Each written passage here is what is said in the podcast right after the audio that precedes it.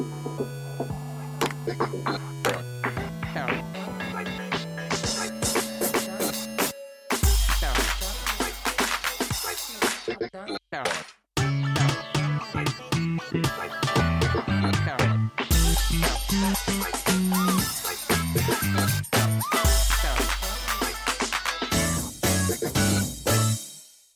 Bonjour à toutes et à tous et bienvenue pour ce nouveau numéro du podcast Schmeppemol, le numéro 73e, l'émission de la passion des shoot'em up. Vous retrouverez ainsi, en plus de moi-même Gecko, le mirifique Cryzil. Ouh, c'est gentil. Bonsoir à tous. Salut Gecko. Salut Cryzil. Au programme de ce podcast, on va revenir sur l'actualité des shoot'em up avec Capcom qui se lance à son tour dans le marché des consoles rétro, la Mega Drive dans tous ses états, City Connection qui voit les choses en grand, et Konami qui chie dans la colle, un peu comme d'habitude. Euh, en seconde partie, on reviendra sur l'annonce de Toho 17 et surtout celle euh, très surprenante de R-Type Final 2. Mais avant toute chose, on va revenir sur l'actualité de Shmuppemol avec les 1cc. Euh, oui, donc euh, nouveau 1cc, euh, il y en a eu trois depuis les derniers podcasts. Donc on commence par ordre avec le 207, donc le Ketsui Deftini, donc le mode Deftini, joué par Shu. Je vais pas écorcher ton, ton... Shirakawa. Voilà, je m'excuse par avance, sinon je l'aurais écorché.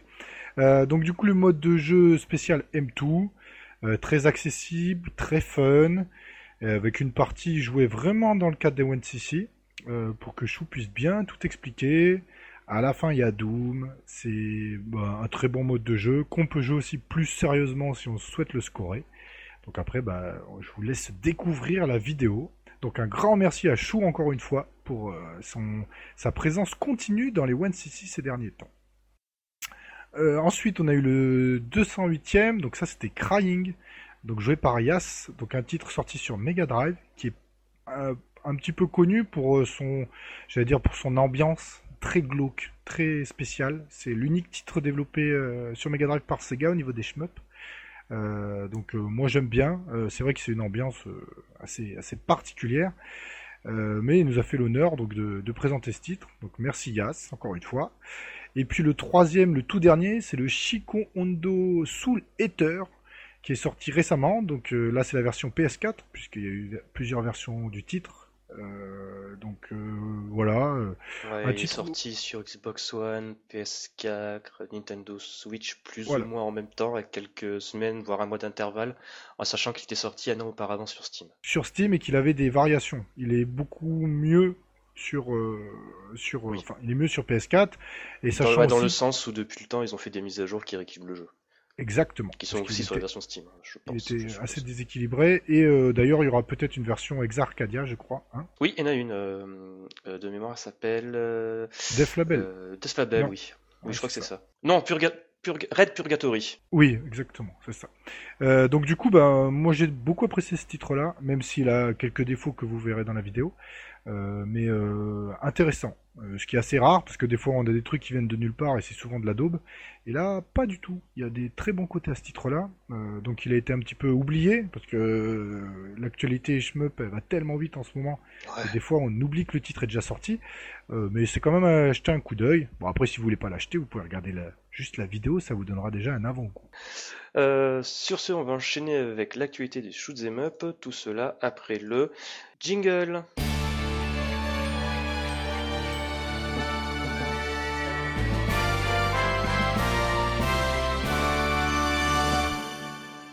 Et on va commencer en petite foulée avec l'annonce d'un vinyle ainsi que d'un CD audio pour Pulstar.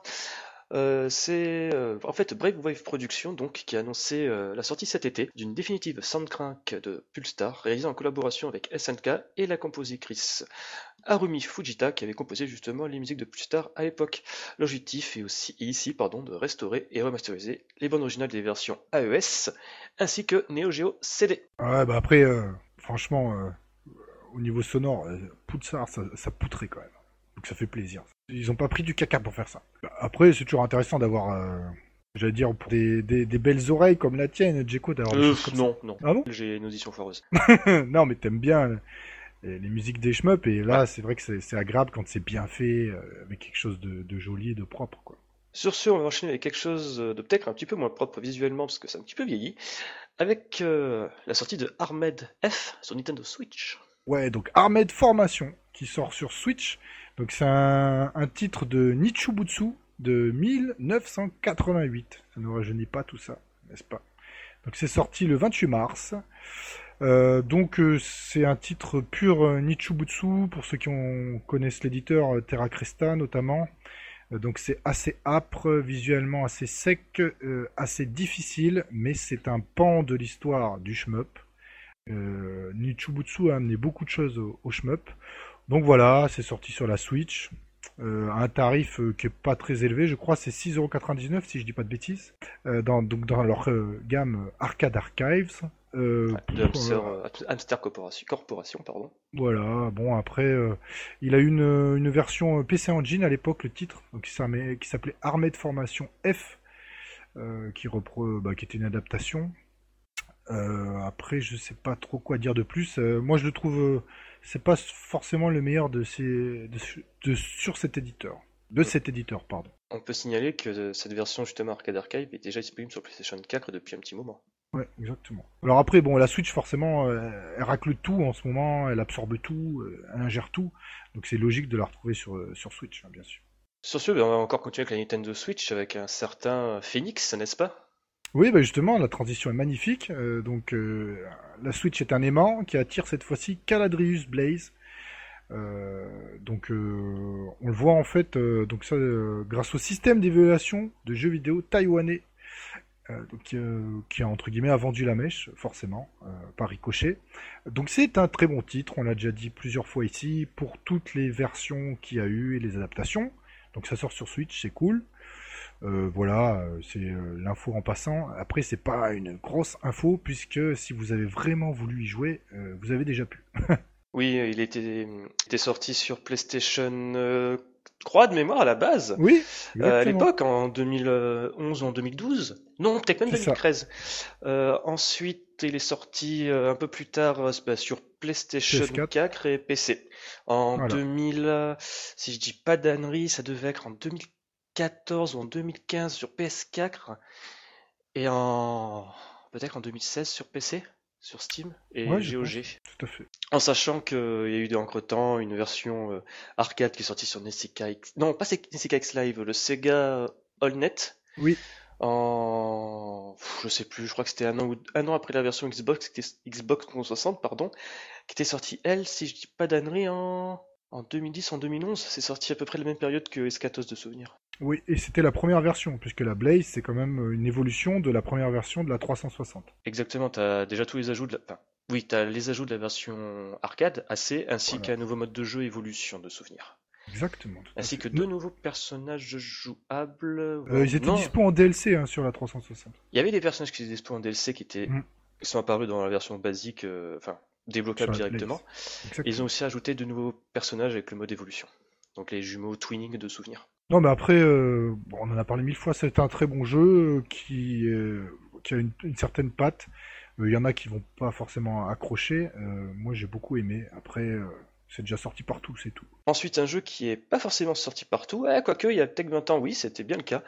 Euh, on va parler de Fantasy Zone. Oui, alors Fantasy Zone arrive dans la gamme Sega Ages, donc euh, sur Switch. Euh, donc cette version, ça sera basé sur le portage de la version 3DS de Fantasy Zone. Bon, jusque-là, j'ai envie de dire Fantasy Zone, c'est super. Euh, ce qui est beaucoup plus intéressant, je trouve, c'est que ça soit M2 qui s'en occupe.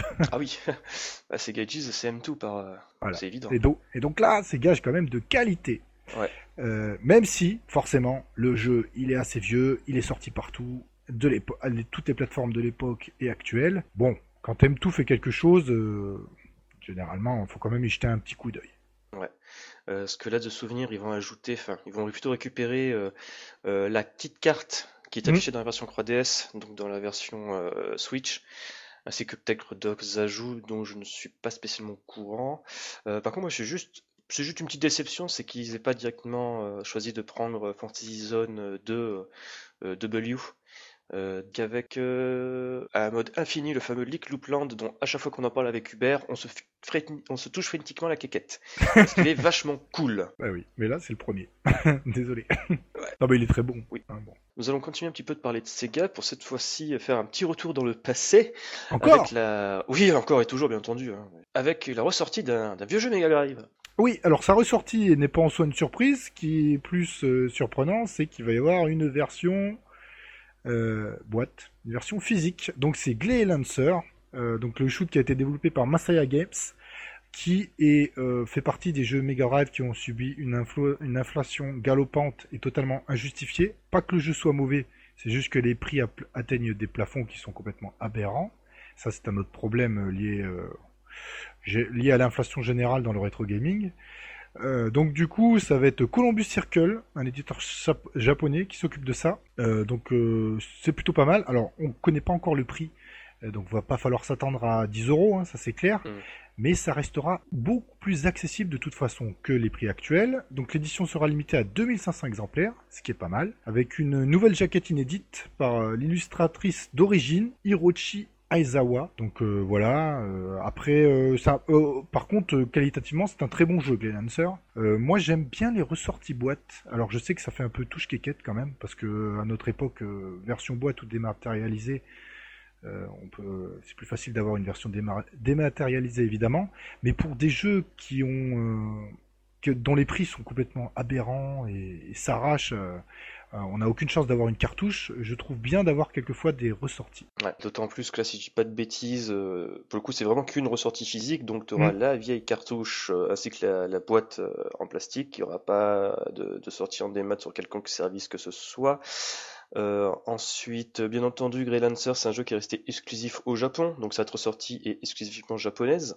Donc bah il va falloir soit une Mega Drive japonaise, une Mega. Drive qui a été euh, switché et le port cartouche raboté. Euh, donc si vous, avez ça chez vous, euh, une vieille Mega Drive pâle que vous avez bidouillé, ou encore la fameuse Sega, non, la, la Mega SG pardon de Analog, donc la, la Mega Drive, non pas pirate, c'est, enfin oui, je sais pas vraiment dans quelle zone il se situe, mais c'est plus une offre, on va dire, intéressante pour ceux et celles qui veulent avoir une Mega Drive compacte qui peut cracher un signal Full HD tout en acceptant les jeux d'origine et que ce soit pas de la bête émulation software, mais vraiment de l'émulation hardware. C'est ça. Donc rappelons que, alors pour un joueur actuel qui nous écoute, oui, à l'époque, tous les titres ils étaient zonés, toutes les consoles étaient zonées, enfin les consoles étaient zonées, pardon. Donc en conséquence, euh, il y avait certaines consoles plus faciles à dézoner que d'autres, et la Mega Drive faisait pas partie de celle la plus facile à dézoner, à cause des écarts de dimension, comme tu as dit, sur les cartouches. Bah, tu, de souvenir, tu rabotes juste le, port carte, enfin la, la, ouais, mais cartouche sur la console fallait que tu fasses quand même quelque chose, tu vois. Ah oui, bien sûr. Mais après, il y avait des adaptateurs euh, où tu branchais euh, bon format de cartouche et dessus tu mettais ta, cartouche japonaise. Ouais, comme il y a eu sur Super Nintendo, mais après la génération future, euh, PS2. Action Replay permettait d'ailleurs de le faire de souvenir. Oui, PS2, PS1, enfin après, les générations après, bah, t'avais juste. Avais tu pouvais pucer et ça passait tout seul. Sur, PS2, c'était plus criqui, il fallait faire du disque swapping. Ouais, au début, ouais. Il fallait que tu, coupes euh, dans un bout de carton un truc, une forme bizarre pour justement. Sur la première, euh, sur la première, première PlayStation. voilà, PlayStation 2, ouais. Après les autres, euh, moi j'en avais une comme ça et c'était beaucoup plus simple, t'avais pas besoin de, faire le bout de carton. Si vous connaissez pas, cherchez Magic Swap et Magic Disc. C'est rigolo. Rappelons que c'était le plus simple, c'était la Dreamcast. Hein. T'avais juste à mettre un CD de boot spécifique, et tu, remettais ton jeu de Jap et ça passait. Le Super Game Converter de mémoire. Ou le, disque Utopia. Non, bonjour, je ne suis pas vieux. Non, et puis surtout, c'était pas gratuit. Tu, pouvais l'avoir gratuitement, donc ça c'était cool. Ouais. Ensuite. Fini de faire les vieux cons. Ensuite, bah, tiens, bah, c'est moi qui vais faire mon vieux con ou juste mon fan hystérique, tout dépend. Euh, la, manière dont on voit ça. Euh, donc là, récemment, durant le Sega Festival 2019, euh, bah, Sega justement présenter à nouveau sa Mega Drive Mini. Donc il faut savoir qu'en 2018, il avait présenté en disant ah ouais euh, super, euh, ils suivent bêtement Nintendo, ils vont faire leur Mega Drive Mini avec des, émulations et tout ça tout ça super. Sauf qu'en fait à l'époque ils avaient annoncé ça avec en disant ça sera produit par AT Game. Donc euh, AT Game, At Game, hein, c'est les mêmes qui proposent des Mega Drive super cheapos à 30 balles dans les supermarchés en fait. Donc nous en Occident on a vu ça, on a tiré la gueule, on a fait on s'y intéresse même pas et les Japonais qu'ils ont appris la nouvelle ils ont fait ah non mais c'est pas possible, c'est pas possible. non, non, non, non, non, il faut M2, il faut M2. Et donc, en, cette année, en 2019, on a appris que bah, c'est M2 qui bosse sur la Mega Drive Mini, en fait. Donc ça, c'est cool, en fait. Ils ont repris tous les travaux qu'ils ont fait de différentes euh, émulations de la Mega Drive sur différentes consoles, pardon, pour l'appliquer euh, à la Mega Drive Mini. Et euh, détail amusant, c'est qu'en fait, la musique dans les menus est composée par Yuzo Koshiro. Mmh. Sympathique aussi. sinon, pour revenir un peu plus sérieux en matière de shoot them up, en fait, à savoir que sur les 40 jeux que proposera la Mega Drive Mini, pour le moment, il n'y en a qu'une vingtaine qui a été révélée. Et dans ces 20 jeux, il y en a pour l'instant il y a 4 shoot'em up. Mm. à savoir Super Fantasy Zone, Musha à l'Est, Persa- Space Harrier 2 et Thunder Force Croix. En sachant que cela concerne uniquement la Mega Drive Mini japonaise, les Mega, les- pardon, les Mega Drive Mini européennes et américaines devront se contenter en matière de shoot'em up pour le moment à Super Fantasy Zone, Space Harrier 2 et Thunder Force 3. Voilà. D'accord. Bon, après, c'est excellent hein, comme titre euh, dessus. Ça, c'est bien. Mm. Et moi je sais que je vais m'acheter la, la Mega Drive Mini japonaise parce que déjà c'est la seule à proposer les manettes avec les 6 boutons. Donc voilà, hein, je, je précise, hein, les croix boutons c'est sympa mais non merci, une fois que t'as goûté la manette 6 boutons tu peux plus t'en passer. Et aussi parce qu'en fait là c'est vraiment du... Je vais faire mon gros geek, mon gros nerd, mon gros fanboy. C'est qu'en fait, il faut savoir que la Mega Drive, euh, ils avaient le Sega Channel qui était un système où tu pouvais euh, télécharger des jeux en fait. Tu avais un système d'abonnement et tu pouvais télécharger des jeux autant que tu le voulais. En sachant que généralement c'est des tout petits jeux ou des démos et que quand tu éteignais la console ça disparaissait. Et en fait là ce qu'ils ont fait M2 pour le Japon c'est qu'ils ont pris euh, environ euh, une dizaine de jeux de Sega Channel qu'ils ont groupés dans une espèce de, compilation qu'ils ont eux-mêmes euh, créé pour l'occasion en fait D'accord. et que dans le menu, tu as une illustration tu sais, avec une jaquette de chaque jeu. Et pour cette compilation qu'ils ont composée, en fait, ils sont poussé le vice à créer en fait une euh, jaquette dans le style de l'époque. Donc voilà. Déjà, le fait de pouvoir jouer à des jeux Sega Channel, moi je suis totalement pour ça, j'a- j'a- j'adhère. Mais qu'en plus les mecs sont allés plus loin pour faire une jaquette qui imite le style de l'époque, là je fais non mais voilà, vous me prenez par les sentiments, je suis obligé d'acheter. Même tout. Euh, Bastien, ensuite on va continuer avec euh, les consoles mini. On va parler de Capcom avec euh, son immondice, le Capcom Home Arcade. Oh, tu es méchant. Tu Mais parles. si, d'un non mais attends, il faut le dire, c'est pour ceux qui l'ont pas vu. mais- visuel, tu parles. Mais surtout, mais oh putain, c'est- en fait, pour ceux qui ne savent pas, le Capcom Home Arcade, imaginez un stick de joueur, mais qui a la forme du logo Capcom. C'est ça. Il a l'air C'est- énorme. quoi. Immonde. C'est immonde. Euh... Je sais pas. imagine, imagine, t'as ça dans ton salon qui crône sur ta table de séjour, et t'as des amis qui viennent chez toi et disent mais putain mec, t'as pas, respecte-toi un peu. T'es méchant. C'est vrai que c'est pas beau. Sur le coup, euh, effectivement, euh, c'est vraiment laid. Mais après, il va y avoir d'autres intérêts quand même, Djeko. Bah, bah, déjà, il faut dire que, hormis le style qui est très discutable et qui prête à débat, euh, en soi, c'est un bel objet dans le sens où c'est du full euh, Sanwa. Ouais. Donc, stick et boutons qui sont très corrects. Euh, ensuite, derrière, il y a quand même une section de jeux assez éclectique et des titres qui sont pour la plupart totalement confidentiels. hein. Donc, tu as Alien vs Predator, Armored Warrior, Capcom Sport Club, que je connaissais même pas, euh, Captain Commando, Cyberbot, Darkstalker, Final Fight, Ghouls Ghost, Mega Man The Power Battle, Street Fighter 2 Hyper Fighting, Strider, Super Puzzle Fighter 2 Turbo. Or, Ah. si, voilà, déjà, euh, vous voyez, j'en ai cité que 14. Donc voilà, sur les 16 sticks que- contre la machine, quand même, il y a 4 shmups dans le lot. Echo Fighters, donc ça Mm. déjà c'est pas mal, c'est un jeu qui n'a pas eu l'occasion de sortir euh, en dehors de quelques compilations à l'époque de la PS2, ça remonte à loin. Oui. Euh, on a Pro Gear, ah ça c'est cool, c'est la première fois qu'on va voir Pro Gear en dehors de l'arcade. Ah la chi. Ouais, le premier shoot'em up horizontal euh, développé par Cave.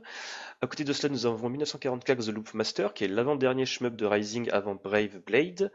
Et enfin, pour finir, Giga Wing, bon, que là, on connaît assez bien, il est sorti sur Dreamcast, en... sur PlayStation 2 dans la Giga Wing euh, génération. Euh, c'est pas le même, hein. c'est une suite. Le Giga Ah, Génération. C'est le troisième en fait. Autant autant pour moi, je pensais que c'était une compilation avec une espèce de d'épisode. euh, Mm, mm, mm. Non, c'est un épisode en 3D euh, qui fait suite aux deux de la Dreamcast. Donc autant pour moi. Alors c'est cool, euh... Capson se fout Ah. de notre gueule en fait. On, on dit, on dit le prix? Ouais, c'est ça, voilà. C'est quand même un prix assez abusé, on parle de 230 euros.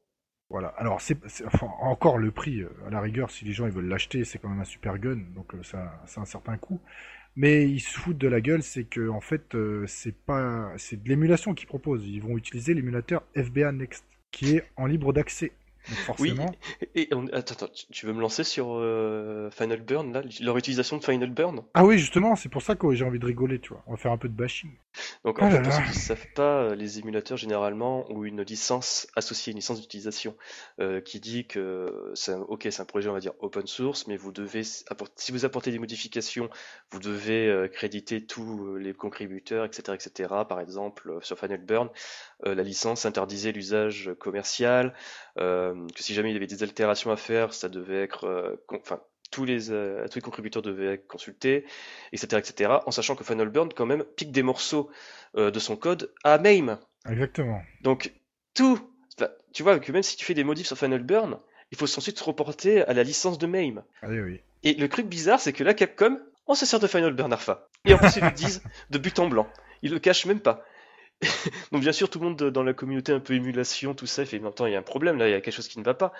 Et en fait là, il y a, je crois que c'est Barry Harris, donc l'un des contributeurs principaux de Final Burn, enfin du moins le, celui qui gère entre guillemets le projet, a dit euh, j'ai accordé une licence commerciale à Capcom. Donc déjà dans la communauté grosse débâcle parce que tu peux pas accorder une licence commerciale à, un éditeur ou un développeur ou, qui que ce soit si tu n'as pas prévenu chaque contributeur du projet et bah personne n'était au courant. Donc déjà GG les mecs. Euh, ensuite, tous les jeux sont dans leur version américaine. C'est ça. Donc euh, sachant, alors là on dit ça, euh, il y en a qui vont se dire oh, on s'en fout. Bah Pro Gear, c'est pas tout à fait le même en US ou Jap. Hein. Pas tellement. Pas du tout. Même. on va parler de Pro Gear parce que pour le coup c'est celui qui me parle le plus, dans le sens où déjà la difficulté de Pro Gear en Amérique est nettement en dessous de la version japonaise. Oui. Donc par défaut, tu ne fais pas de gros scores et les patterns s'envoient grandement modifiés. Ouais, après il est dur quand même, hein. Ah attention, même en, américain, il y a deux loops, euh, c'est costaud un produit. Ouais, mais pareil, c'est il est plus simplifié, les patterns sont moins intenses, donc le cancel est plus facile, difficile à poser. Euh, de même, euh, si je dis pas d'annerie, je crois qu'il y avait un doublage dans la version japonaise avec des digit audio qui ne se trouvent pas dans la version américaine. peut-être ça, ouais. Et ensuite, il y avait quoi d'autre comme détail sur celui-là? Ah, Moi j'adore la musique du TLB. À la fin du second loop, elle est absolument magnifique. Le, TLB c'est Léo, je crois. Je vous incite à regarder des vidéos de Super Player. La dernière musique, elle est prodigieuse. Euh, Léo, c'est l'espèce de, de, lion, c'est ça? Ouais, c'est ça, c'est le TLB, je crois. C'est lui, lui, juste avant le TLB, mais la musique est pas loin, quoi. Donc voilà, et sinon qu'est-ce qu'on peut encore ajouter d'autre sur le Capcom Home Arcade?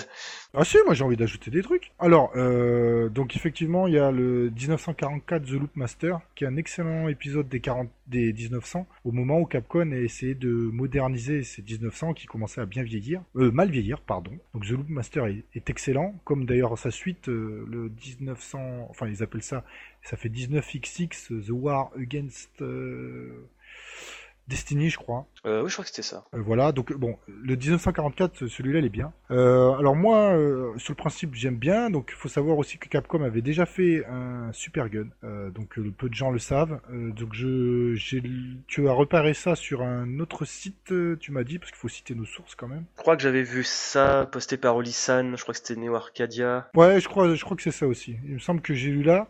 Donc c'est le CP. je crois que c'est sur, je crois que c'est sur Twitter. Yuluto a dû en parler avec l'enculé en Tong.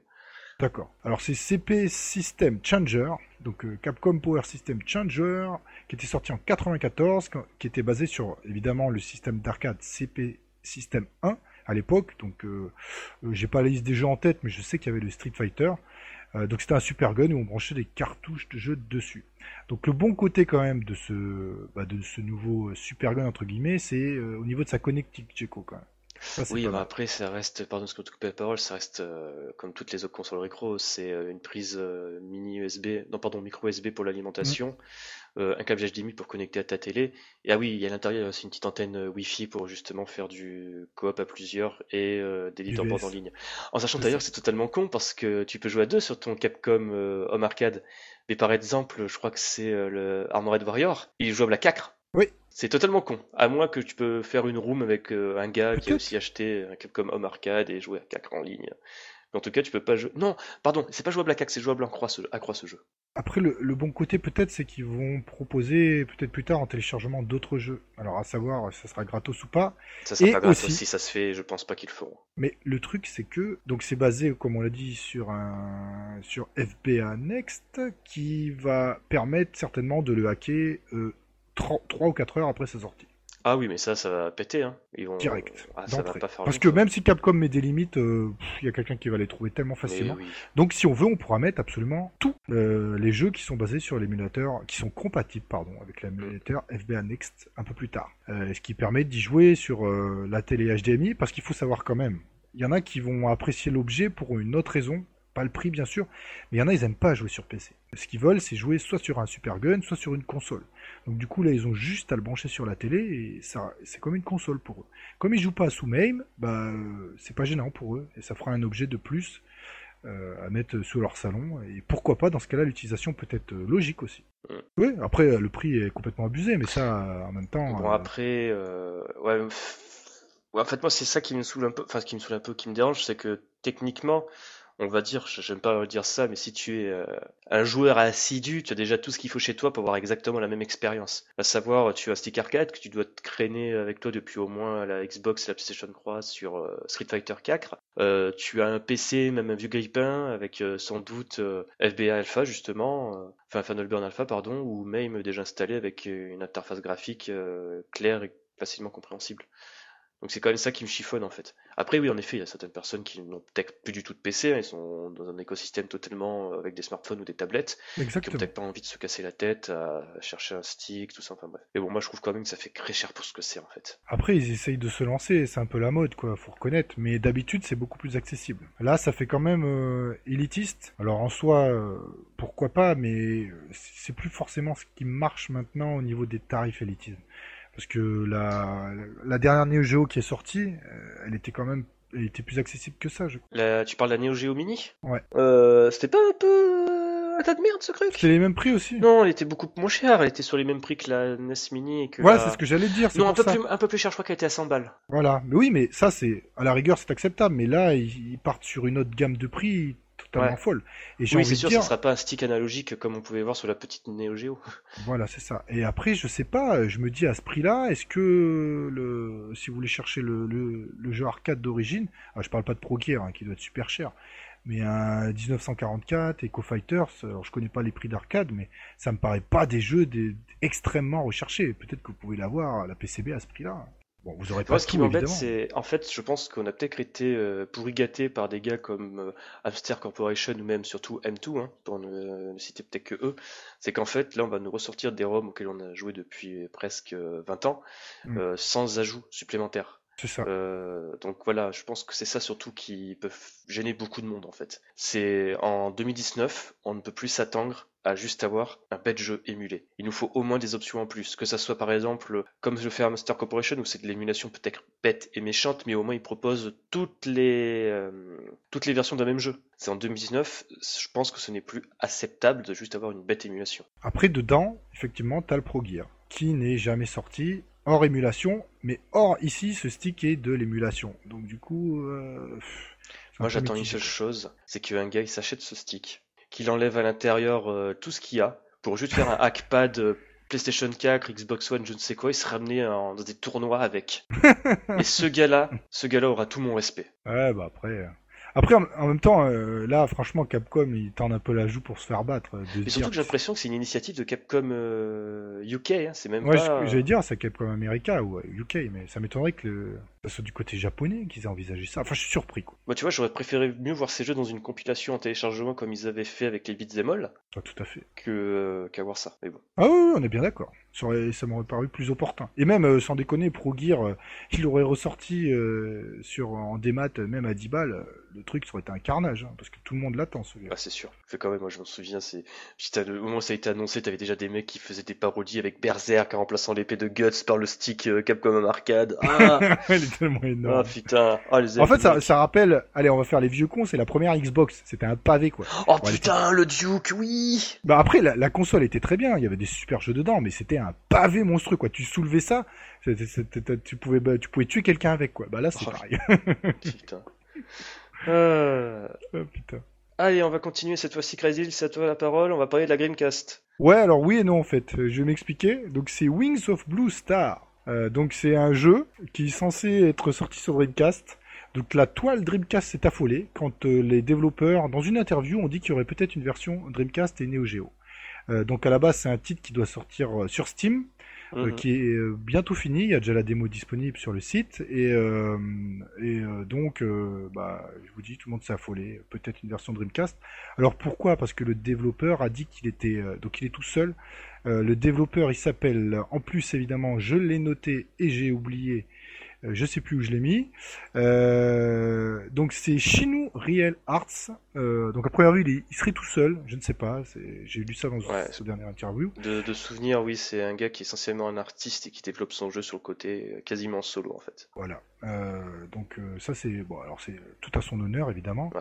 donc déjà on va commencer par le jeu et ensuite je vais peut-être revenir faire une digression digression pardon, sur le problème euh, de la Dreamcast. euh, enfin bon, on va voir. Donc le Wings of Blue Star, euh, graphiquement, il est sympa. Alors euh, par contre, euh, niveau musique, vous prenez la musique de Blazing Star, pour ceux qui la connaissent, et ben vous mettez la même, et il n'a Ah, rien mais- changé. Ah, mais C'est- totalement un hommage Ah. à Blazing Star. Hein. Oui, mais là, c'est pas un hommage. Au niveau des musiques, c'est pompé.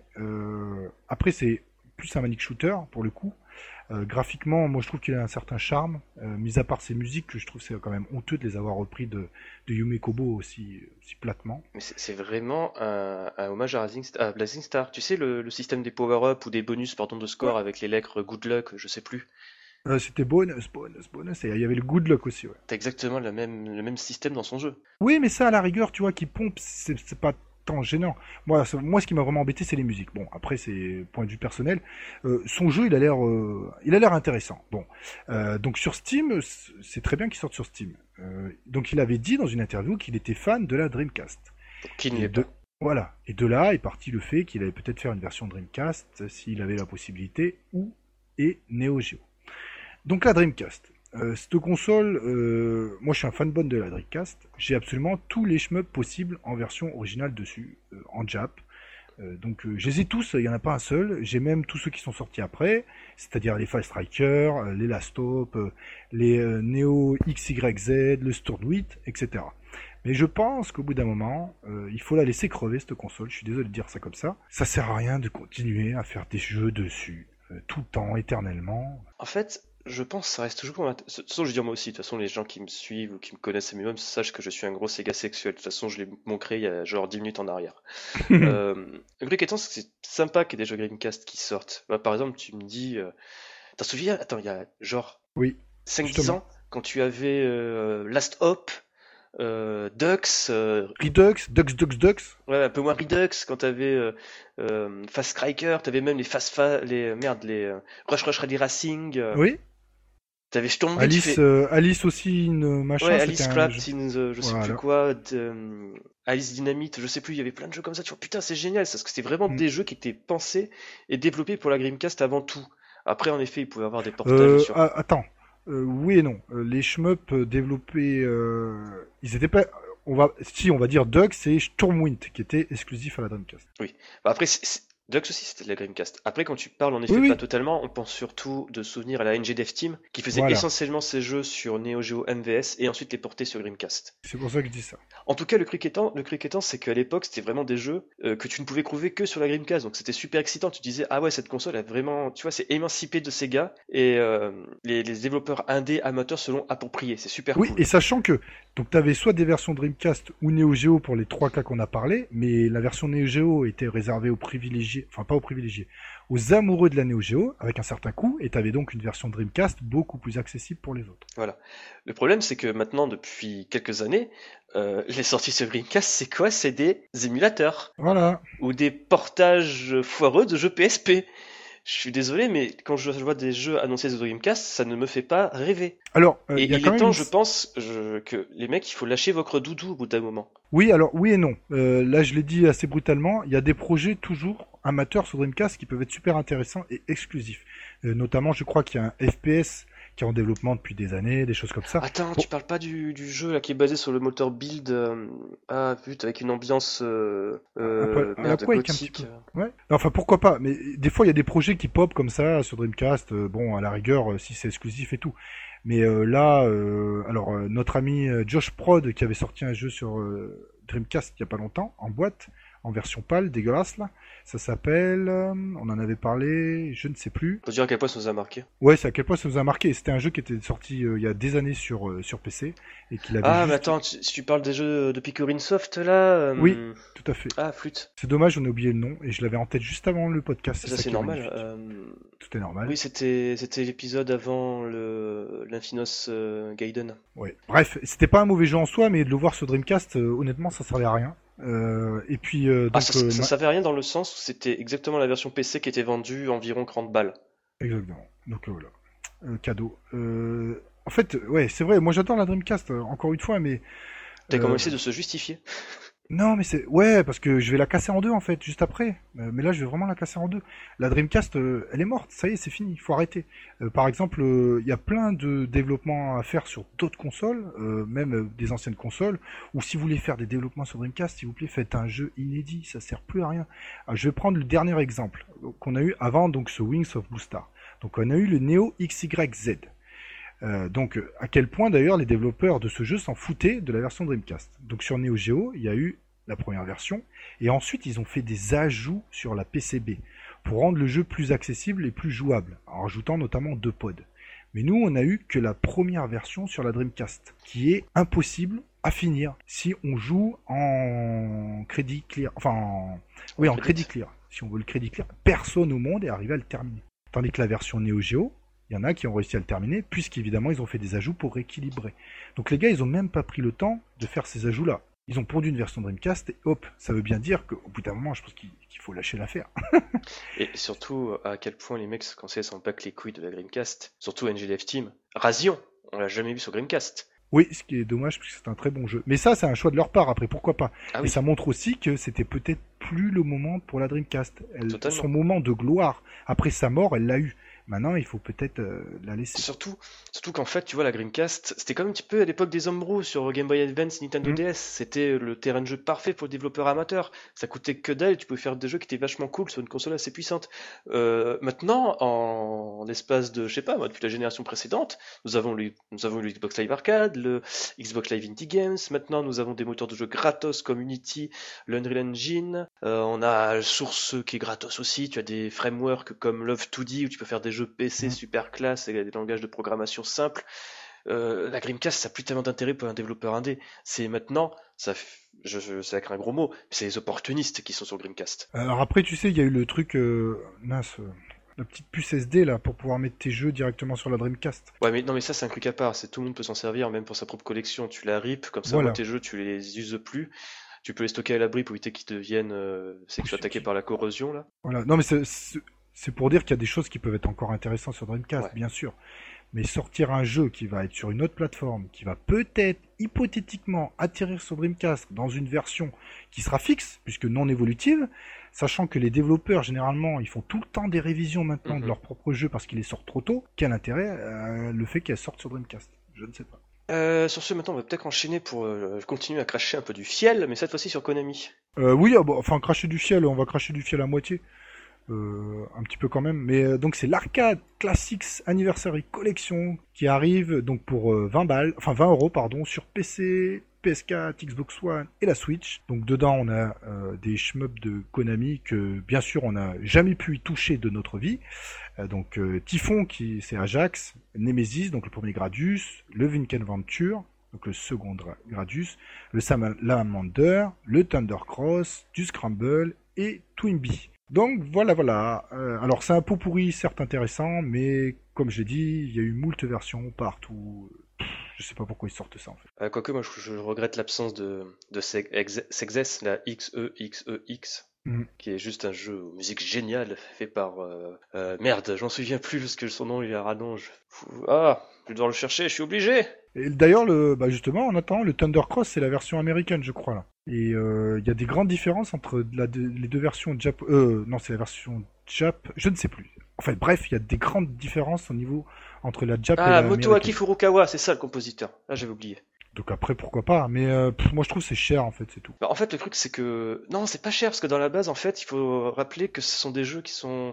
En fait, issus de la gamme Archive, Archive de Hamster. Oui, si tu les prends un par un, ils sont d'accord. Si tu Ils ont, ils tout, ont mais- repris euh, la- l'Arcade Archive Collection, ils ont foutu ça pour euh, 19 balles. C'est pas excessif? Oui, oui, c'est accessible si tu prends chaque jeu, mais en soi, tu- si t'as voulu vraiment jouer au Gradius, tu l'as déjà quoi. Ah oui, non mais surtout que cette compilation est un foutage de gueule, c'est qu'en fait, si tu achètes la Konami Anniversary Collection Arcade classique euh, sur euh, ces trois plateformes, donc Xbox One, PS4, Switch et PC, au Japon tu auras les jeux japonais, en Ouais. Amérique et en Europe tu auras uniquement les jeux occidentaux, les versions occidentaux.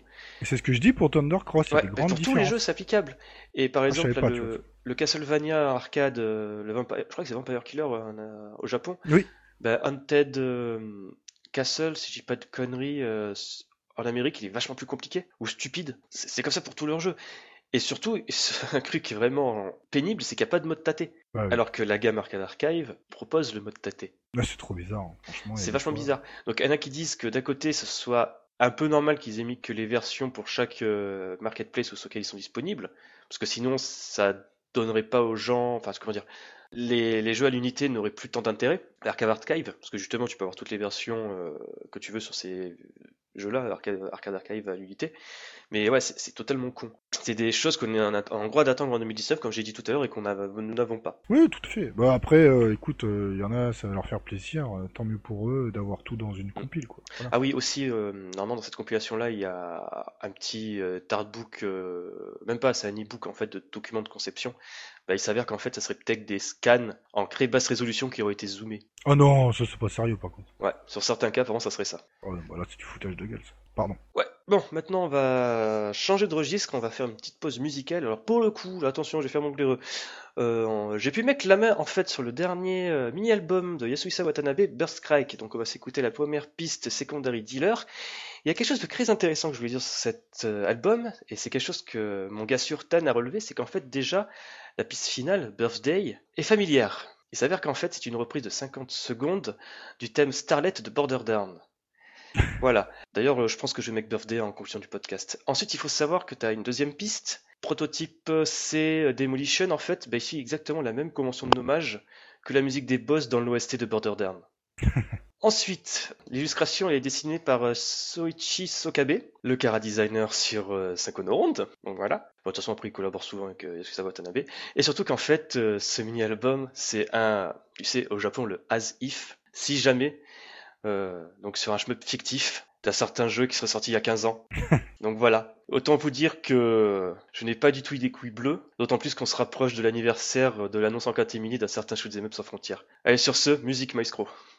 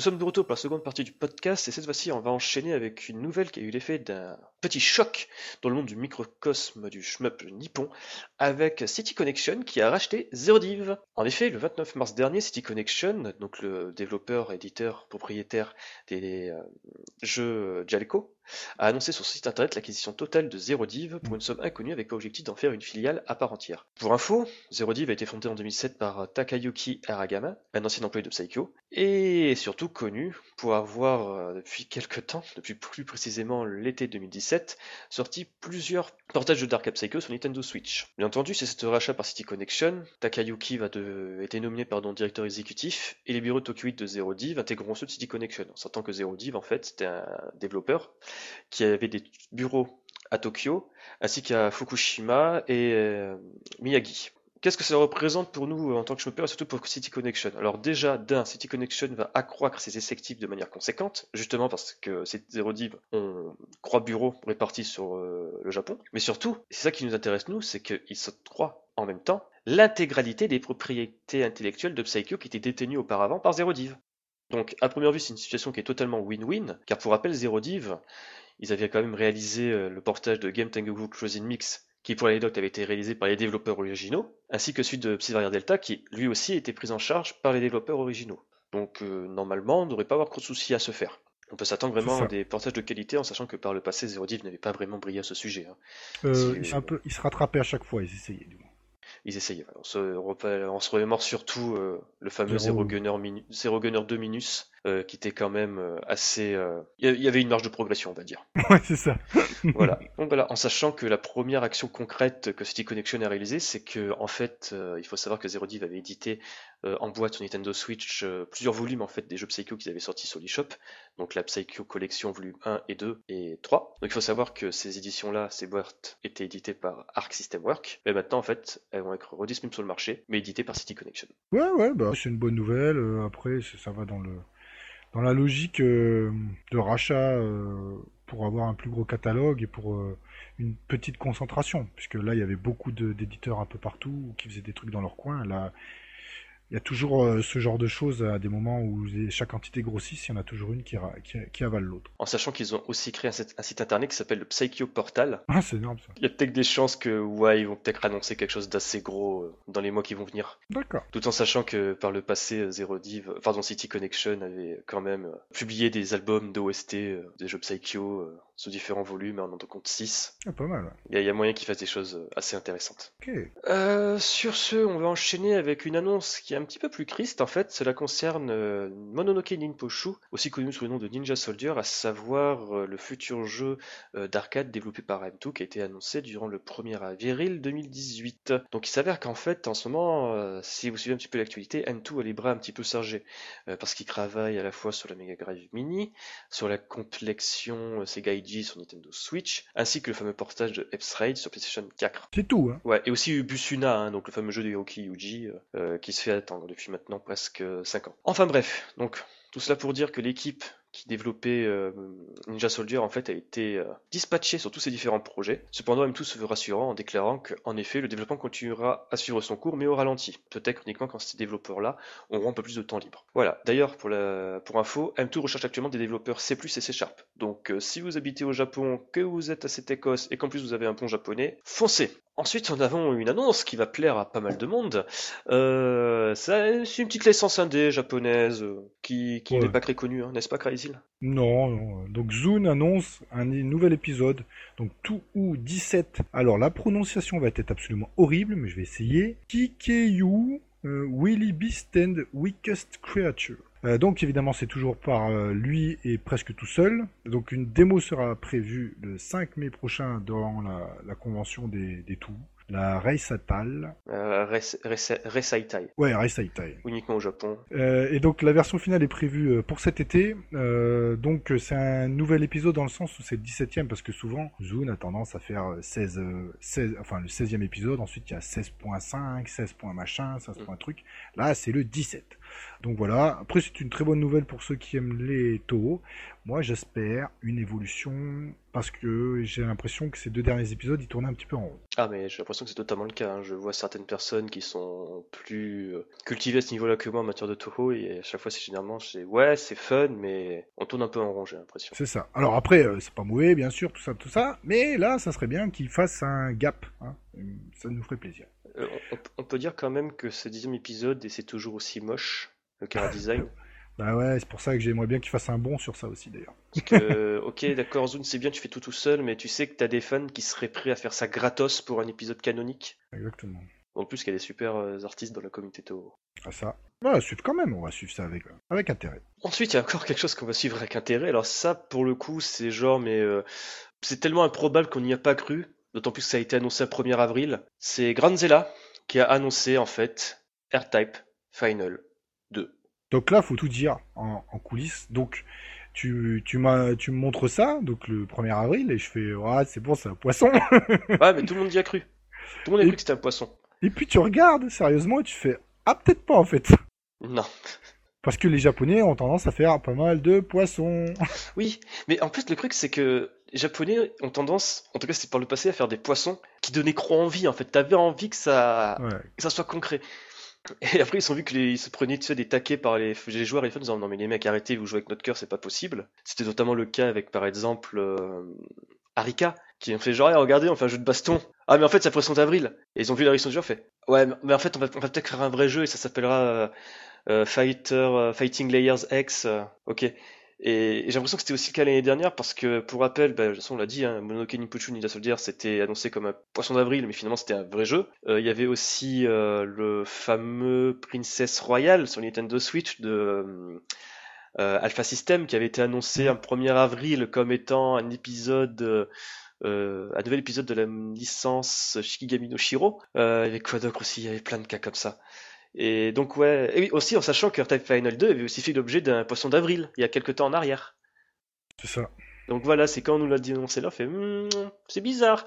Et puis on voit que les mecs ils ont mis un peu les moyens, ils ont fait un vrai site internet, une vidéo, tu fais ah oui, mais en fait il y a peut-être quelque chose de concret derrière et, et c'est le cas en fait, c'est vraiment le cas. Alors c'est quand même une grosse surprise, pour pas dire... euh, Enfin, tu l'as déjà dit, mais là, pour le coup, euh, euh, on s'y attendait pas du tout. Euh, alors, je sais qu'R-Type Final, je crois que c'est à la fin, t'avais t'avais pas un mot ou une indication comme quoi il y avait peut-être une suite un jour? Oh, je me souviens plus si cet épisode-là. Alors là apparemment, euh, si je dis pas de bêtises, je crois bien que c'est dans le manuel et Dieu, je suis désolé, j'ai pas accès à ma ludothèque PS2 pour le coup pour vérifier. Ils indiquaient que c'était vraiment le dernier épisode de R-Type et qu'il n'y avait pas vraiment de légitimité à en faire une suite à l'époque, Ok. en 2003 quand R-Type Final 2 était sorti sur PlayStation. Non, R-Type Final, pardon, était sorti sur PlayStation 2. Il n'y avait pas vraiment de légitimité. Regardez, on donne tout ce qu'on a. On a un jeu avec justement, euh, euh, comment dire, si je dis pas de bêtises, en fait, t'avais euh, le déroulement qui changeait selon ta, ta, ton, comment dire, Ton embranchement. et un embranchement, voilà, c'est ça, mais selon ta, ton, comment dire, ton, ton aisance, c'était un espèce de, de rank entre guillemets camouflé, si je dis pas d'annerie. Ou- oui, et puis t'avais aussi euh, en fonction des... Si, tu tirais aussi sur la, la grosse bébête, euh, sur certains points névralgiques, t'avais une route alternative à certains endroits. En sachant aussi que dans cet épisode-là, t'avais quasiment euh, tous les vaisseaux de la licence R-Type. Ouais, ouais, beaucoup. ouais. Je crois que t'avais une centaine, quelque chose comme ça. Ouais, quelque chose comme ça, et il y en a qui les collectionnaient tous. euh, Oui. Il fallait avoir des conditions, c'était marqué sur la tombe pour les débloquer. Donc ouais, c'était un truc mais absolument incroyable. Et ça avait vraiment été pensé, je pense, euh, si je m'en souviens bien à l'époque, comme étant le dernier épisode de R-Type, vraiment. D'où le titre Final. bah, tu vois, autant pour moi. Le truc, c'est que j'ai j'ai vu plein d'articles aller dans ce sens. Et donc oui, donc c'est édité, ça, pardon, ça sera développé et édité par Granzella. Donc Granzella, en fait, euh, c'est un studio qui a été fondu par des anciens de iRame, euh, quelque chose comme en 2013-2014 de souvenirs. Après justement euh, la débâcle qu'il y a eu euh, avec le développement de euh, SOS Final Escape qui a été annulé suite aux tragiques événements du 11 mars 2011 pour être ensuite euh, réannoncé bah, quelques temps après toujours par Granzella pour PlayStation 4 euh, il y a, quelques temps en arrière. Le truc ce qui est assez bizarre c'est que finalement ils annoncent Attack Final 2 mais ils n'ont pas vraiment quelque chose de concret derrière. Euh, dans le sens où déjà ils indiquent qu'une campagne de crowdfunding est prévue, que sur leur site euh, japonais tu pouvais acheter des t-shirts donc avec le logo du jeu qui te voilà c'est juste on va pas le cacher c'est pas peu pour financer euh, le développement hein, c'est Ah bon? pour ça. Et euh, surtout quelque chose qui qui m'a assez euh, frappé euh, c'est qu'en fait euh, il y avait un visuel justement qui avait servi pour faire un, euh, bah, justement le, le gag du 1er avril de R-Type 2 qui était en fait euh, qui ont été repris si je dis pas de bêtises pour cette annonce là donc en fait si je m'en souviens bien c'était le, le directeur de Fairtech Final à l'époque et maintenant le président de Grand Zelda, donc euh, Kazama Kujo, qui avait posté euh, plein d'informations au sujet justement euh, euh, Final en février. Il avait même mis un mot d'excuse hein, euh, pour le titre et l'annonce euh, de fameux Artec Final 2 à l'époque du 1er avril avec qu'ils avaient uti- utilisé pour le coup à ce moment-là un vrai, une image de concept pour Mhm. un pitch qui n'a jamais pu être euh, mené à bout. Et il disait justement qu'en fait, sur cet écran-là, tu voyais par exemple une euh, ligne verte qui devait représenter en fait l'évolution du rank. Donc tu vois, même avant M2, il voulait faire un système euh, équivalent sur ce pitch qui n'a pu jamais voir le jour, etc., etc. Donc voilà, et aussi il avait aussi expliqué dans un même tweet, parce que justement ça a engendré pas mal de buzz, euh, ce qu'il avait dit à ce sujet-là, que c'était un pitch qui n'a jamais pu voir le jour à l'époque, Art of Final 2, que hum, qu'à l'époque, en fait, il avait dit aux gens japonais que ce fameux suite ne serait pas le jeu que les joueurs pourraient imaginer. Et même il disait que ça pourrait être un peu agaçant qu'un jeu dont le titre s'appelle, enfin, qui contient le mot final dans son titre, euh, aurait une suite. Bah ouais, c'est vrai. Bon, après, on a déjà vu ça dans tellement de choses que, tu vois, Mm. après tout. Voilà. En tout cas, à l'époque, il avait dit, euh, en tout cas, merci pour les retours. À l'époque, on avait fait en sorte, justement, de faire le mieux, le plus qu'on pouvait sur un chemin horizontaux, parce que c'était un peu la période où, justement, euh, les chemins horizontaux n'avaient plus la cote. Pour rappel, on était dans le boom des Danmaku Shooter, donc les jeux à scrolling vertical avec Cave en grande partie, et qu'il était, euh, et qu'ils pensaient vraiment qu'à ce moment-là, allait vraiment être le dernier jeu qu'ils allaient pouvoir faire, en fait, et qu'ils voulaient vraiment tout mettre à l'intérieur. Donc, ce qui explique le contenu un petit peu dingue et le fait qu'il y ait 100 vaisseaux, etc., etc. Donc voilà, tout ça pour dire qu'en fait, sur ce concept art, donc qui avait servi pour faire un poisson d'avril, on retrouve quasiment les mêmes éléments sur les concept art actuels sur le site de Art Final 2. Donc à savoir la fameuse ligne verte qui serait en fait représenter l'évolution du rank, euh, etc., etc. Euh, moi, je trouve que les concepts sont beaucoup trop beaux pour être vrais, en Oui, sachant en sachant que le jeu, il a été annoncé, mais qu'il n'y a même pas, tu vois, une vraie vidéo derrière, avec des images qui bougent. Voilà, je suis totalement d'accord. Tu regardes le- leur site, t'es là, waouh. Mais tu te dis, ça c'est comme les démos techniques qu'on avait euh, euh, sur les consoles à l'époque. Ils te balançaient une démo technique, tu t'étais là, poids, poids, poids. Et puis Ouais, euh, le c'est premier jeu que t'avais, tu- t'avais un écart monstrueux, quoi. Donc ça fait, ça fait un peu bizarre. Après, je sais pas, euh, même le fait qu'ils qu'ils passent euh, au fi- financement participatif d'entrée, sans avoir proposé de vidéo tout de suite. Bah, en fait, il y a une vidéo, mais c'est comme d'habitude, c'est un concept. Voilà. Tu te doutes bien que ça sera pas le jeu final, parce que déjà tu vois le vaisseau il bouge, il y a une espèce c'est de pas de latence, mais euh, merde. Ah merde, on dirait que le vaisseau flotte en fait. Il n'y a pas une adhérence, donc tu sais, ça sera pas le jeu final. Non, et puis même la, la vidéo, je trouve qu'elle est, elle est, enfin, elle est trop courte, elle, elle est pas assez parlante. euh, c'est comme s'il n'y en avait pas, quoi. Ils ont juste balancé le logo, le nom, histoire d'eux, quoi. Euh, je sais pas, ça, ça t'attire pas l'œil, quoi. C'est bizarre. Mais après, euh, c'est surtout que ça vient de nulle part. Même ce développeur, euh, même si t'as tout précisé. Non, Grandzilla ne vient pas de nulle part. Non. Euh, le seul problème, c'est qu'en fait, Grandzilla, ils ont sorti. Euh, putain, ils ont sorti le jeu. euh, merde, c'était un, bah, une espèce de SOS Final Escape, sauf que tu étais dans une ville et tu devais échapper au combat de Kaiju. Donc Godzilla, Ultraman, le Eva 01, les anges et compagnie. Bah oui, mais ils ont pas d'expérience dans le shmup. Bah si, vu que c'est des anciens de ARM. Oui, en, en parlant des anciens, mais à la base, c'est des. Oui, mais est-ce qu'ils ont sorti un shmup sous ce sous Ah ce non, mais studio Grandzilla n'a jamais sorti de shoot'em up. C'est ça que je veux dire. Je sais bien qu'il y a des anciens, mais c'est pas la même chose, tu vois, quand même. Ouais, moi, ce qui me fait peur, c'est qu'en fait, bon, ok, d'accord, le président de Grandzilla, c'est le directeur de Test Final, donc il y a quand même euh, Oui. un certain gage de qualité derrière. Moi, ce qui me fait flipper, c'est que le seul jeu qui est sorti s'est fait démonter par la critique parce que c'est un jeu PS4 qui ressemble à un navet de la PlayStation 2. Oui. Bon, après, le truc, ils peuvent pas aussi se. se... Là, j'ai envie de dire, ils se mettent une corde au cou hein, s'ils se poutrent. Enfin, s'ils se trompent. Euh, Là, vraiment, euh, la réputation, euh, c'est quand même assez important. Surtout si vous voulez aller sur le shmup. Ils peuvent pas non plus faire un truc de taubasse pour se faire démonter après, quoi. Donc, je pense qu'ils ont quand même des billes derrière et que même si les visuels, ils sont un peu.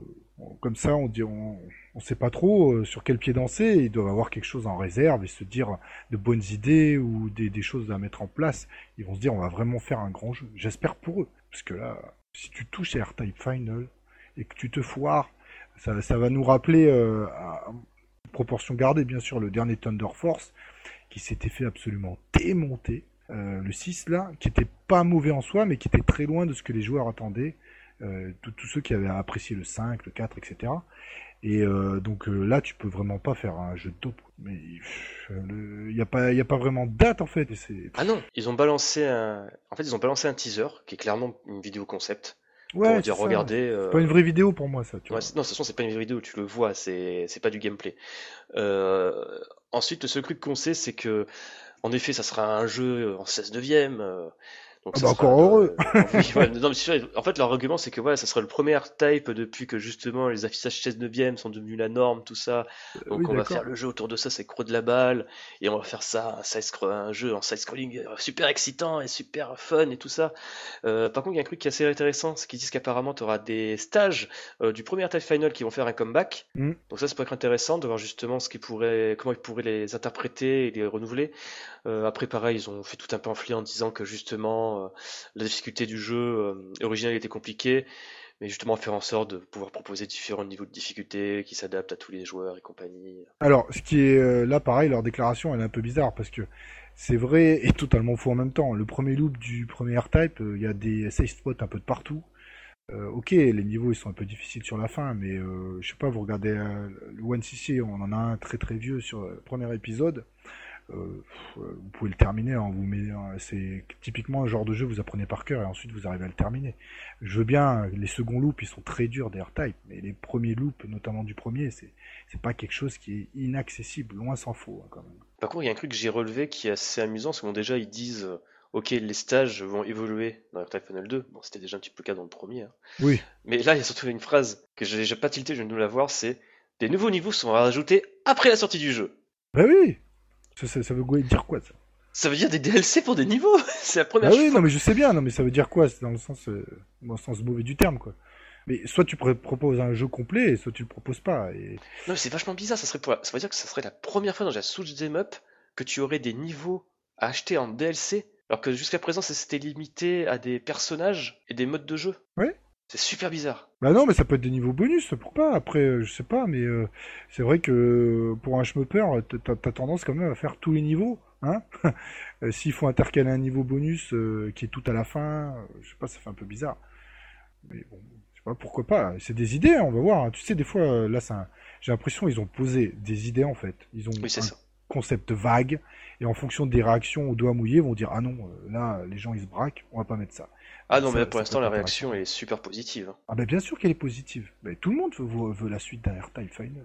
Tout le monde veut un nouvel R-Type. Plus qu'une suite, tout le monde veut un nouvel R-Type. Ah ben bien sûr, c'est Parce que le, la den- le dernier jeu de la licence R-Type qui soit sorti, si je dis pas d'annerie, c'était R-Type Tactique 2 sur PSP au Japon. Ouais. Un jeu de tactique au tour par tour dans l'univers de R-Type. C'est ça. Après, euh, c'est c'est voir. Ils ont un matériau de base qui est fou, qui est profond, qui a une grande ampleur, qui a une grande histoire.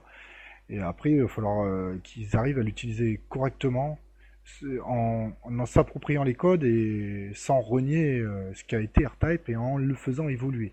Ce qui peut quand même paraître compliqué, puisqu'à la base, un R-Type, c'est vraiment un shoot obscure par excellence.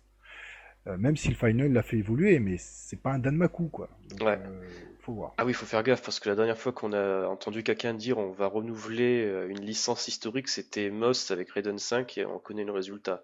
Raiden 5 est un bon jeu, mais il est parti dans une direction euh, qui est discutable, on va dire. Euh, oui, bah, exactement. Pour pas rajouter plus. Voilà. Donc en tout cas, étant dit, on n'a pas plus d'informations et on on sait juste qu'il y aura une campagne de financement participatif pour le moment et qu'on aura plus d'informations durant le mois de mai. C'est ça. Donc on a peut-être fait un peu les dalleux ou les rageux, mais au final, c'est vrai qu'on sait pas grand-chose. Pas du tout. On aime bien faire des suppositions. euh, nous fait Tirer des plans sur la comète. Exactement.